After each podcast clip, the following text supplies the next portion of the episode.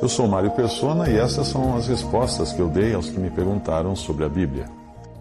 Você escreveu discordando do que eu disse em um dos meus vídeos, uh, de que o arrebatamento poderá ocorrer a qualquer momento. E para só depois disso surgir a apostasia, o anticristo e a grande tribulação, e culminando então com a vinda de Cristo ao mundo para reinar. Na verdade, isso, essa é a opinião de muitos cristãos. Mas essa opinião cria certas dificuldades uh, para fazer os eventos bíblicos se encaixarem, em especial as promessas que foram feitas a Israel. Eu vou comentar os pensamentos e versículos que você enviou para justificar o seu modo de pensar. Uh, quando eu lhe perguntei quais seriam os fundamentos nos quais você se baseia, sua teoria, você baseia a sua teoria, você respondeu: o primeiro é que o arrebatamento da igreja só ocorrerá ao final da grande tribulação ante a última trombeta do Apocalipse. 1 Coríntios 15, 51 a 52 e Apocalipse 11, de 15 a 19. Esse foi o seu argumento de que o arrebatamento só seria no final da grande tribulação e com o toque da última trombeta do Apocalipse. A sua suposição, a sua teoria ocorre por você considerar que a última trombeta de 1 Coríntios 15, 52 seja a mesma sétima trombeta tocada pelo anjo em Apocalipse 11, 15. Mas não é. Compare as passagens. Primeiro, 1 Tessalonicenses 4,16: Porque o mesmo Senhor descerá do céu com alarido, com voz de arcanjo e com a trombeta de Deus. E os que morreram em Cristo ressuscitarão primeiro. Agora vamos a 1 Coríntios 15, 52, que é o mesmo caso. Num momento, num abrir e fechar de olhos, ante a última trombeta, porque a trombeta soará e os mortos ressuscitarão incorruptíveis e nós seremos transformados. Agora vamos comparar com a passagem de Apocalipse 11, 15. E tocou o sétimo anjo a trombeta, e houve no céu grandes vozes que diziam: Os reinos do mundo vieram a ser de nosso Senhor e do seu Cristo, e ele reinará para todo sempre. Em 1 Tessalonicenses 4,16, nós temos a trombeta de Deus, não do anjo. Parece ser a mesma até de 1 Coríntios 15, 52. Eu creio que ambas mencionam a ressurreição dos que dormiram em Cristo e a transformação dos vivos que creram em Cristo, que creram em Jesus. Em 1 Coríntios 15, 52 diz a última trombeta. Está claro aqui que ela tem a ver com bênção para a igreja e não com juízo para o mundo ou para os perdidos, como nós vemos com as trombetas de Apocalipse. As trombetas de Apocalipse são para o juízo. A trombeta de Deus é para a bênção do, do, do, cristão. Em Apocalipse 11, 11, 15, nós temos uma trombeta, porém não é chamada de última, apesar de ser a sétima de uma série que tem por, por objetivo não arrebatar os salvos, mas derramar juízo sobre o mundo. Você escreveu: o segundo é que, após a vinda de Cristo para derramar seu sangue pelos pecados, o véu do templo para sempre se rasgou, o Espírito Santo nos veio para sempre e jamais se ausentará. O que vai ser tirado da terra na época do anticristo é a palavra de Deus. Ela é que vai ser retirada da terra, e você cita então Amós 8, de 11 a 13. Eis que vem dias, diz o Senhor Deus, em que enviarei fome sobre a terra, não fome de pão, nem sede de água, mas de ouvir as palavras do Senhor, e irão errantes de um mar até o outro mar, e do norte até o oriente, correrão por toda parte buscando a palavra do Senhor, mas não a acharão. Naquele dia as virgens formosas e os jovens desmaiarão de sede. O versículo que você citou, uh, o versículo, ou melhor, uh, não diz que Deus tirará a sua palavra da terra, o versículo que você citou. Não, não diz isso. Vamos ler de novo. Eis que vem dias, diz o Senhor, em que enviarei fome sobre a terra, não fome de pão, nem sede de água, mas de ouvir as palavras do Senhor. E irão errantes de um mar até o outro, do norte até o oriente, correrão por toda parte, buscando a palavra do Senhor, mas não a acharão. Naquele dia as virgens formosas e os jovens desmaiarão de sede. Portanto, o versículo não diz que Deus tirará a sua palavra da terra, mas diz que as pessoas a procurarão e não acharão. Esse é o resultado da apostasia e do abandono da verdade que incapacita o homem de ouvir e entender a palavra de Deus. É o mesmo efeito que foi causado em Saul quando ele procurou a verdade, a palavra de Deus e não encontrou a palavra de Deus. Porque tinha acabado as chances que Deus tinha dado a ele de ouvir a palavra de Deus por causa da sua contínua rejeição. 1 Samuel 28, 6. E perguntou Saul ao Senhor, porém o Senhor lhe não respondeu, nem por sonhos, nem por urim, nem por profetas. Saul vai então procurar uma médium em total desobediência a Deus. Este será também o processo como o mundo incrédulo, com, com este atual mundo incrédulo, que rejeitou a palavra de Deus no seu tempo. E quando mais precisar dela, não vai encontrá-la. Talvez até porque Deus irá enviar a operação do erro, de 2 Tessalonicenses 2, para que creiam na mentira. Porém, a palavra de Deus estará assim, sendo pregada em todo o mundo até o final. Mateus 24, 14. Este evangelho do reino será pregado em todo o mundo em testemunho a todas as gentes, e então virá o fim. Aí você escreveu: Então nessa época a palavra de Deus e o nome de Jesus serão retirados da terra e não mais se achará. Isso é equívoco. E eu vou dizer por quê. Porque as duas testemunhas que você encontra em Apocalipse profetizarão por 1260 dias, que é exatamente o período de três anos e meio da perseguição promovida pelo Anticristo. Apocalipse 11, 13, 3. E darei poder às minhas duas testemunhas e profetizarão por 1260 eh, dias vestidas de pano de saco. Portanto, não há como considerar que a palavra de Deus seja aquilo que diz que será tirada da terra, justamente quando ela estará sendo pregada até os confins da terra, antes de vir o fim. Uh, e ela será pregada pelo remanescente de Israel, que será salvo durante a grande tribulação, e ela também será profetizada pelas duas testemunhas ali de Apocalipse por três anos e meio. Se não for a palavra de Deus que esses dois profetas estão levando, então como poderiam estar testemunhando? Como poderiam estar sendo mortos por isso? Apocalipse 1, 10, 11, 10. E os que habitam na terra se regozijarão sobre eles, sobre os dois profetas, e se alegrarão e mandarão presentes uns aos outros, porque eles mataram, né? Porquanto esses dois profetas tinham atormentado os que habitam sobre a terra. Você continua escrevendo o seguinte: Deu-se-lhe poder para agir por 42 meses, meses literais, ou seja, três anos e meio. Nesse período de grande tribulação, os cristãos fugirão para os desertos, onde serão sustentados por Deus por 42 meses, similar ao que o Senhor fez aos filhos de Israel no deserto, como você como cita Apocalipse 12, 6 e Apocalipse 12, 14.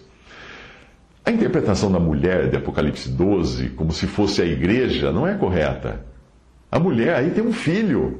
A igreja teve algum filho? A mulher aí tem um filho, que é Jesus. Ou seja, essa mulher é usada por Deus para trazer ao mundo Cristo. A igreja não, não teve um filho, Jesus, que vai reger o mundo com vara de ferro. Apocalipse 12, 2. E estava grávida essa mulher com dores de parto e gritava com ânsias de dar à luz. Esse filho da mulher é o rei dos reis, rei de reis. E ele é tirado da terra capítulo 12, Apocalipse, versículo 5, e deu, deu à luz um filho, um varão que há de reger todas as nações com vara de ferro, e o seu filho foi arrebatado para Deus e para o seu trono. Agora Daniel 9, 26. E depois das 62 semanas será tirado o Messias, e não será mais. E o povo do príncipe que há de vir destruirá a cidade e o santuário, e o seu fim será com inundação, e até o fim haverá guerra, estão determinadas assolações. Portanto, a mulher de Apocalipse 12 não pode ser a igreja, porque esta nunca foi o meio usado por Deus para trazer ao mundo a Cristo. Deus não usou Cristo para trazer a igreja ao mundo. Deus não usou a igreja para trazer Cristo ao mundo. Deus usou Cristo para salvar a igreja. A igreja passou a existir em Atos 2 e era ainda algo futuro, mesmo nos dias do, dos evangelhos, quando Jesus usa o verbo no futuro para referir-se a ela. Edificarei a minha igreja. Fala, edificarei a minha igreja em Mateus 16, 18. Esse edificarei se consumou então em Atos 2, quando Deus efetivamente edificou, ou Cristo edificou a sua igreja. Se a mulher não é a igreja, restam duas opções: Maria ou Israel. Maria não pode ser porque não há qualquer relato de perseguição a Maria e o Apocalipse é um livro de símbolos. Qual outra mulher simbólica, além da igreja, é mencionada nas Escrituras uh, como esposa de Deus? Israel. Porque a salvação vem dos judeus, disse o Senhor Jesus uh, em João 4, 22. E Jeremias 31, 31, 32 diz que: Eis que dias vem, diz o Senhor, em que farei um concerto novo com a casa de Israel e com a casa de Judá. Não conforme o concerto que fiz com seus pais no dia em que os tomei pela mão para os tirar da terra do Egito, porquanto eles invalidaram o meu conserto, apesar de eu os haver desposado, diz o Senhor. Cantares 4:8 Vem comigo do Líbano, minha esposa, vem comigo do Líbano. Isso é Deus falando com Israel, ou o Senhor falando com Israel, sua esposa. Você escreveu, e muitos cristãos por esses dias selarão o seu testemunho com a morte. Aí citou o versículo de Apocalipse 14, 12. Aqui está a paciência dos santos, aqui estão os que guardam os mandamentos de Deus e a fé em Jesus. Esses que guardam os mandamentos de Deus e a fé em Jesus são os convertidos após o arrebatamento da igreja. Nesse período, judeus e gentios se converterão, mas apenas aqueles que nunca tinham escutado o Evangelho. Muitos serão mortos por sua fé em Jesus. Tenha em mente que, a partir do capítulo 4 de Apocalipse, o tema é o mundo apóstata e os judeus, Israel. A igreja só volta a aparecer no final, na cena das bodas, que não está necessariamente em ordem cronológica com os outros eventos, ah, porque as bodas acontecem fora da terra. Você escreveu: Ao ressoar a sétima trombeta, ao término da grande tribulação, Cristo regressa sobre as nuvens com poder e grande glória para buscar os seus escolhidos. Os mortos em Cristo ressuscitarão primeiro, depois nós, os que ficarmos vivos, seremos arrebatados juntamente com eles nas nuvens, ao encontro do Senhor nos ares. Amém. 1 Coríntios, você, você cita 1 Coríntios 15, 51 a 52, Mateus 24, 29 a 31, que na realidade não fala da igreja, fala só de Israel, e Apocalipse 11, versículos 15 a 19. Muito bem, esse, esse retorno de Cristo sobre as nuvens é bem diferente do que você encontra no arrebatamento em 1 Tessalonicenses, quando ele não chega a pisar na terra. Ele vem só até as nuvens, onde acontece o encontro com a sua igreja, que é arrebatada da terra e levada para as, nu para as nuvens, nos ares, para encontrar-se com o Senhor. A grande dificuldade sua está em confundir Israel com a igreja, que são dois povos distintos, com origens distintas, promessas distintas e destinos distintos.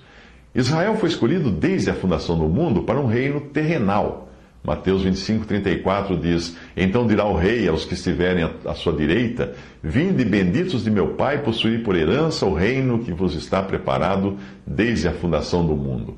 Aí estão incluídos uh, israelitas e também os uh, gentios que se converterão. A igreja, por sua vez, foi escolhida antes da fundação do mundo, para habitar não na terra, mas no céu, e depois habitar no, nos novos céus. Efésios 1, 4. Como também nos elegeu nele, em Cristo, antes da fundação do mundo. Para Israel foram prometidas bênçãos terrenas neste mundo: terras, filhos, gado, leite, mel. Nenhuma bênção celestial. Pode procurar no Antigo Testamento.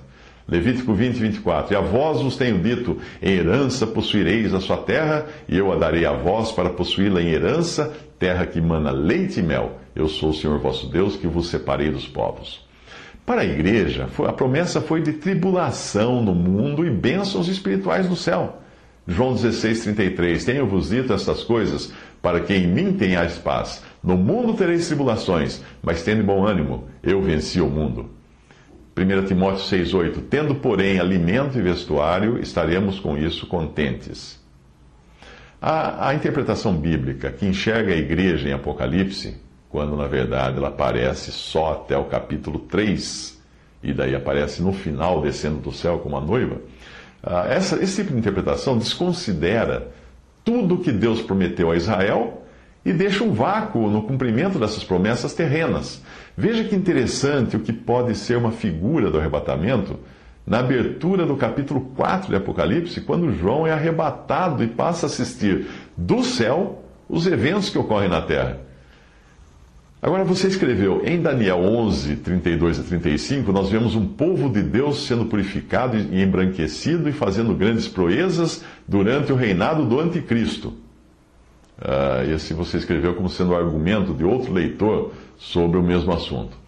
Mais uma vez, o erro está em considerar esse povo citado pelo profeta Daniel como se fosse a igreja, mas não é. O povo de Deus, citado em Daniel e em todas as profecias do Antigo Testamento, nunca é igreja.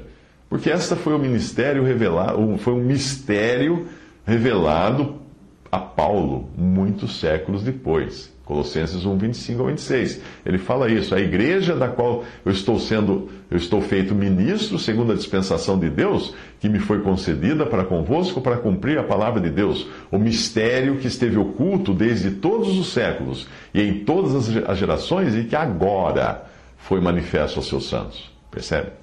Efésios 3, de 4 a 11. Por isso, quando ledes, podeis perceber a minha compreensão do mistério de Cristo, o qual, noutros, noutros séculos, não foi manifestado aos filhos dos homens, como agora tem sido revelado pelo Espírito aos seus santos, apóstolos e profetas, profetas da igreja, no caso. A saber, que os gentios são coerdeiros e de um mesmo corpo e participantes da promessa em Cristo pelo Evangelho do qual fui feito ministro pelo dom da graça de Deus, que me foi dado, segundo a operação do seu poder.